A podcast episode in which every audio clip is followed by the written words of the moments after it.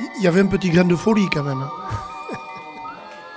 Il faut pas oublier de, de préciser, c'est mon point de vue, qu'ils ont été extrêmement courageux à cette époque-là de lancer ça. On dit que la langue est le ciment d'un peuple, mais que se passe-t-il quand celle-ci arrête d'être transmise?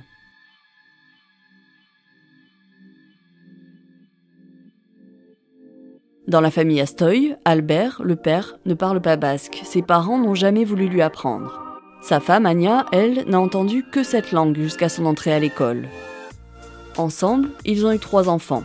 Jean-Marc, Dominique et Maëlys, et une question s'est posée pour les parents. Comment transmettre cette langue basque avec un père qui ne la parlait pas? Autour de la table, les deux générations racontent l'audace d'avoir mené un combat pour maintenir cette culture vivante, sans se soucier des camps dira-t-on. Vous écoutez la série Témoins de passage, des histoires de transmission.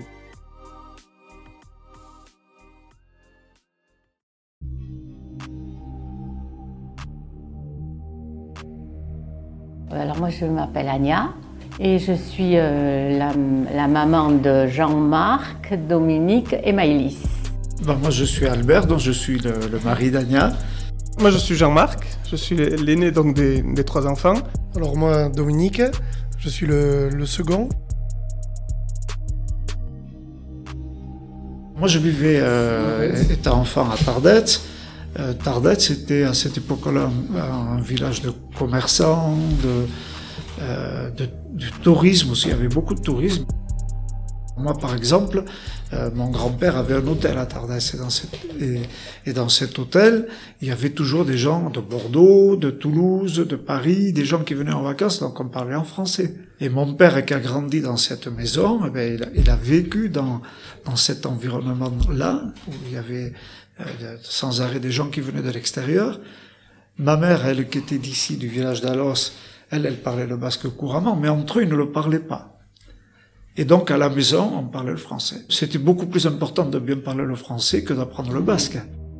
J'étais dans un petit village, j'étais pas à Tardette, j'habitais Lic. Quand je suis allée à l'école, moi je savais le basque déjà. Et quand j'ai commencé à l'école, euh, on m'a appris le, les jours précédents à dire bonjour madame, merci madame, au revoir madame, en français, c'est tout ce que je savais.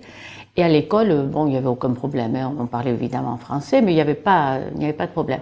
Mais par contre, au retour à la maison, euh, mon père, surtout mon père, tenait à ce que je, je, toutes les conversations à la maison se passent en basque.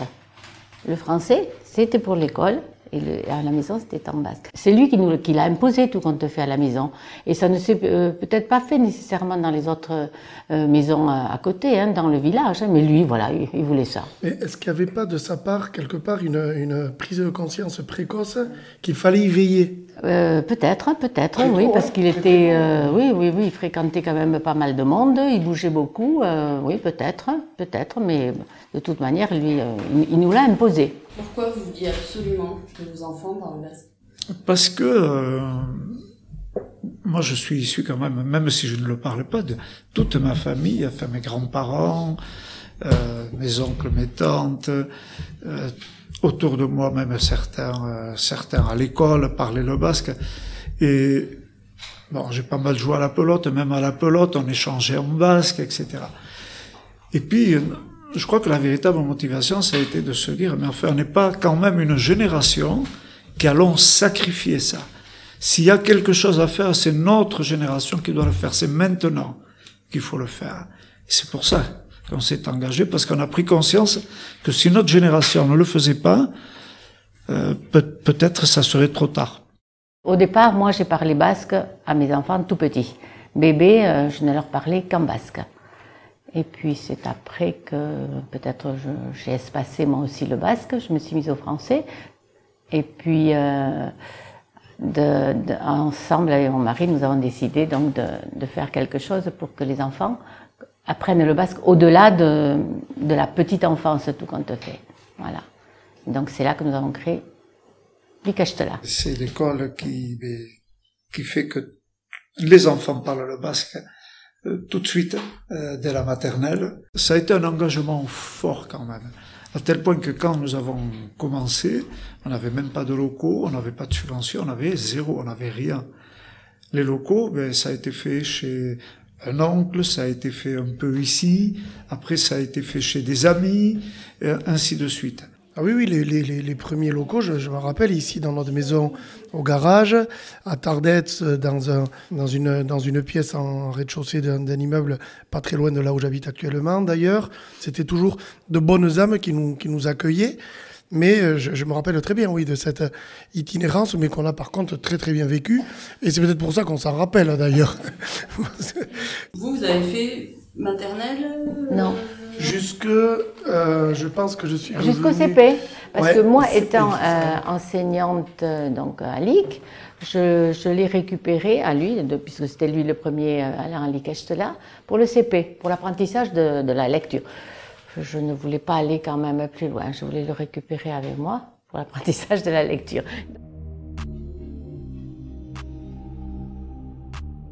Il faut quand même souligner que quand nous avons fait ça, Anya était enseignante euh, dans le public et dans le primaire. C'est-à-dire qu'on a créé, nous, tous les deux, avec nos amis, une école qui faisait concurrence quelque part. À ce moment-là, elle faisait concurrence. Aujourd'hui, fort heureusement, les choses ont évolué. Mais à cette époque-là, il fallait, il fallait le faire, quoi. Comme on dit, c'était, euh, ça n'a pas été très très bien reçu par tout le monde. Je vous parle d'il y a 40 ans. Hein. Ça a été le, le, les autres personnes et euh, surtout euh, les familles de, de l'école publique qui se sont tournées contre moi.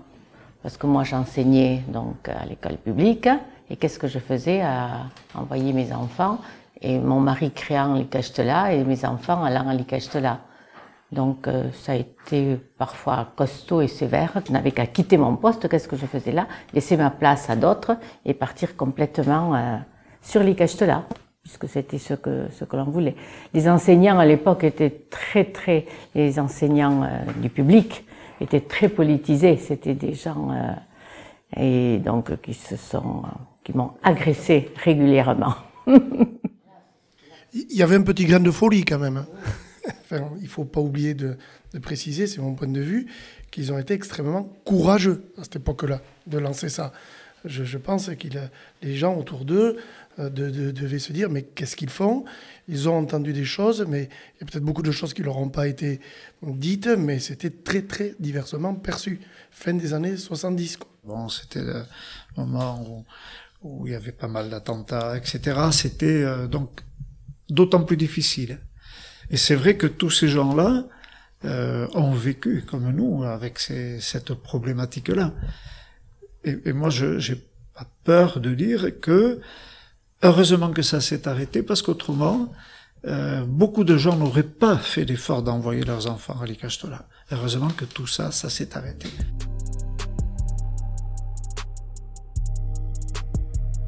Donc moi, j'ai pas eu la chance d'y aller l'Ikastola. Le basque, on l'avait à travers la culture, la pelote, les après-parties de pelote de notre père et de ses amis, où ça chantait systématiquement pendant de longues heures en basque. Et puis, à l'âge de, je sais pas, 17 ans, on va dire, moi, je me suis rendu compte que c'était autre chose, qu'il y avait hum, autre chose que la culture, on va dire, et que hum, quelque part, je ne pouvais pas rester sans. Enfin, passer un peu à côté. Je me suis dit, bon, il faudrait déjà que tu réapprennes, enfin, ou que tu apprennes le basque. Bon. Et, pour moi, à cet âge-là, la seule possibilité, c'était d'aller au cours euh, d'AECA, au cours du, au cours du soir. Et euh, j'ai commencé comme ça. Après, voilà, c'est, on réapprend. Moi, je le sais moins bien que, que mon frère et ma sœur, parce que euh, quand on les réapprend à 18 ans ou 19 ans, c'est beaucoup plus difficile. Et puis, euh, voilà, comme je suis pas une star des langues non plus. à, 20, à 25 ans, je, donc je, devais partir travailler en Argentine pour euh, un groupe, euh, on va dire, international d'eau potable. Et, là-bas aussi, alors toujours par rapport au, Basque, ce qui a été très fort euh, en Argentine, c'est le, lien avec la communauté basque argentine. Ça, ça a été très fort aussi parce que, bon, au début, quand je suis arrivé, euh, j'étais surtout avec euh, les Français, on va dire, de, l'entreprise.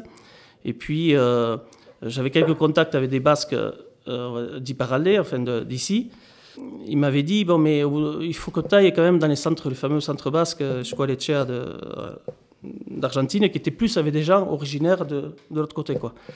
Et et puis, je sais pas, j'avais passé trois mois sans y aller. Et puis, au bout de, de 4-5 mois, j'avais dit, bon, il faut quand même que j'aille.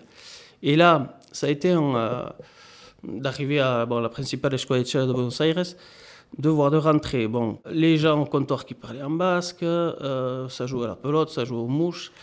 Et euh, que ça faisait 4-5 mois que j'avais pas eu trop de contact, finalement, avec euh, le côté basque, on va dire. Se rendre compte qu'à 13 000 km de chez nous, que ça parlait comme ça et que certains prenaient des cours et tout ça, bon, ça a été encore un, autre déclic. Disons que, ouais, un autre choc et se dire, il faut, faut absolument le, le maintenir.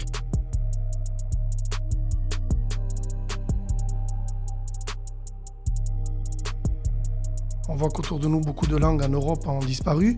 Euh, nous, les, les Basques, on, on l'a toujours. Donc euh, chacun doit se dire, et c'est le rôle qu'on essaie de jouer, que c'est pas nous qui casserons la chaîne. Il y a des chants qui le disent d'ailleurs.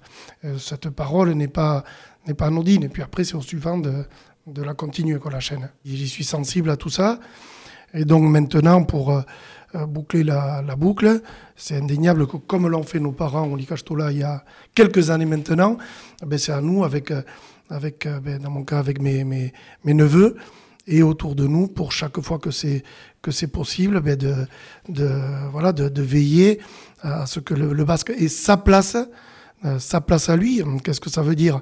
Euh, il y a aussi des choses si on est un groupe de personnes etc où il y a des gens qui sont gênés eh bien on va essayer quand même de garder un peu de discernement et de n'exclure personne mais il y a toute une série de circonstances où on peut donner au basque euh, toute sa place hein entre frères et sœurs aussi.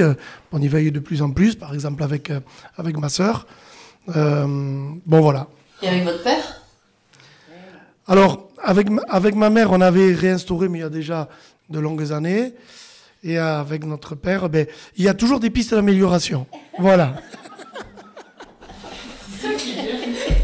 Dis, disons que il parle, le, père parle beaucoup plus facilement le basque avec ses petits-enfants qu'avec ses enfants. Parce que les petits-enfants, ils, ont la gentillesse de ne pas, de ne pas ironiser par rapport. Nous non plus. Hein. Et c'est très important ce qu'il dit là. Ça, c'est un point très important. Tous les gens qui font la démarche de se rapprocher du, du basque, c'est terrible le nombre de blocages qu'il y a eu pour certaines personnes à cause de ça. C'est-à-dire de, de laisser quelqu'un de côté, la moquerie, là, tout ce qu'on veut, l'ironie. Euh, bon, ben, on a tous que. On, allez, on va prendre un exemple. Qui est-ce qui parle le français ici parfaitement? Qui? Qui ne fait jamais aucune faute? Partant de ce principe-là, il faut vraiment, euh, faut vraiment être ouvert et tolérant pour tout le monde. Sinon, on crée des blocages. Aux, aux petits, à mes neveux, je leur dis euh, en permanence, euh, le basque, oui, bien sûr, à 200%, mais, mais également l'espagnol, mais également l'anglais.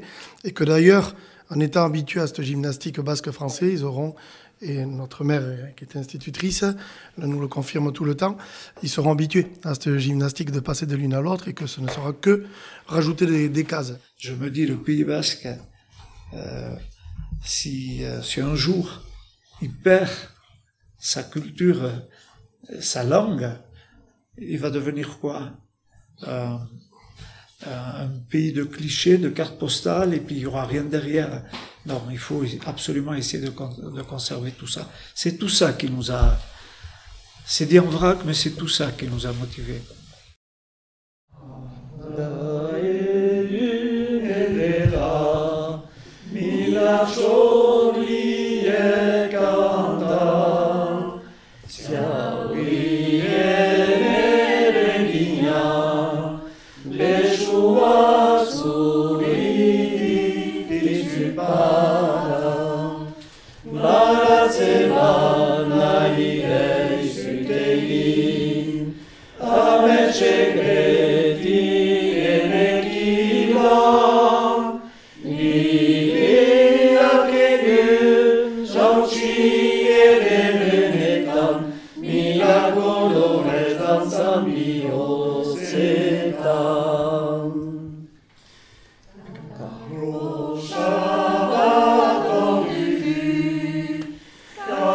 Cet épisode a été réalisé par Mode Rieux et Lina Rieux, avec le soutien du programme Leader Montagneux Basque. Merci à vous, auditrices et auditeurs, pour votre écoute. Si vous avez aimé cet épisode, n'hésitez pas à nous le dire et à le partager autour de vous. Vos retours et suggestions nous sont toujours très précieux. À bientôt!